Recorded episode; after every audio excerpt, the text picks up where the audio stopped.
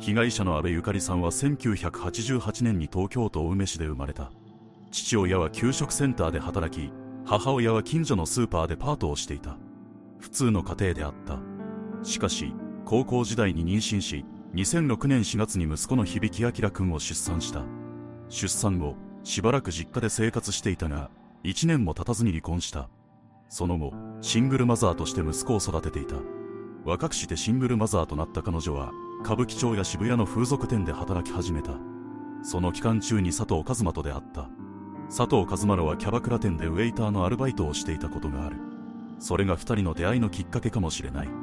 2人は数年間交際したが2013年の前半に別れた。別れた原因は明確ではないが金銭トラブルが関係していると言われている。また佐藤一馬はその頃秋山里咲との交際を始めた。安倍ゆかりさんが事件の被害に遭った理由